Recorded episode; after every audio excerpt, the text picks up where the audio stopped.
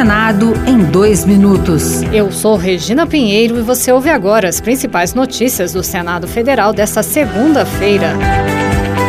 A reforma tributária deve ser promulgada na próxima quarta-feira. O texto simplifica os tributos federais, substituindo o PIS, a COFINS e o IPI pela contribuição sobre bens e serviços. O ICMS e o ISS cobrados por estados e municípios, respectivamente, serão unificados no imposto sobre bens e serviços. Relator da matéria no Senado, Eduardo Braga, do MDB do Amazonas, minimizou a exclusão do texto da chamada cesta básica estendida, que reduziria os tributos incidentes sobre produtos de limpeza e higiene. Eu acho que foi um avanço a sexta entendida, porque você não impactaria a alíquota global, mantinha o benefício para quem tem baixa renda através do cashback, mas entendeu a Câmara de que era a solução original melhor, nós respeitamos. O Senado deve votar nesta semana a medida provisória que pode render 35 bilhões de reais para os cofres da União. O texto da MP mantém a incidência do imposto de renda e da contribuição social sobre o lucro líquido sobre os incentivos fiscais concedidos por estados. Também nesta semana, o Congresso Nacional deve analisar os projetos de lei de diretrizes orçamentárias e do orçamento de 2024.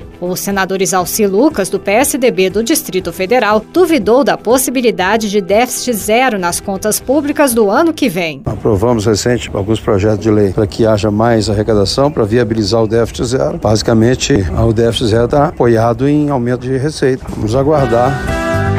Outras notícias sobre o Senado estão disponíveis em senado.leg.br barra rádio. Senado em dois minutos. Uma produção Rádio Senado.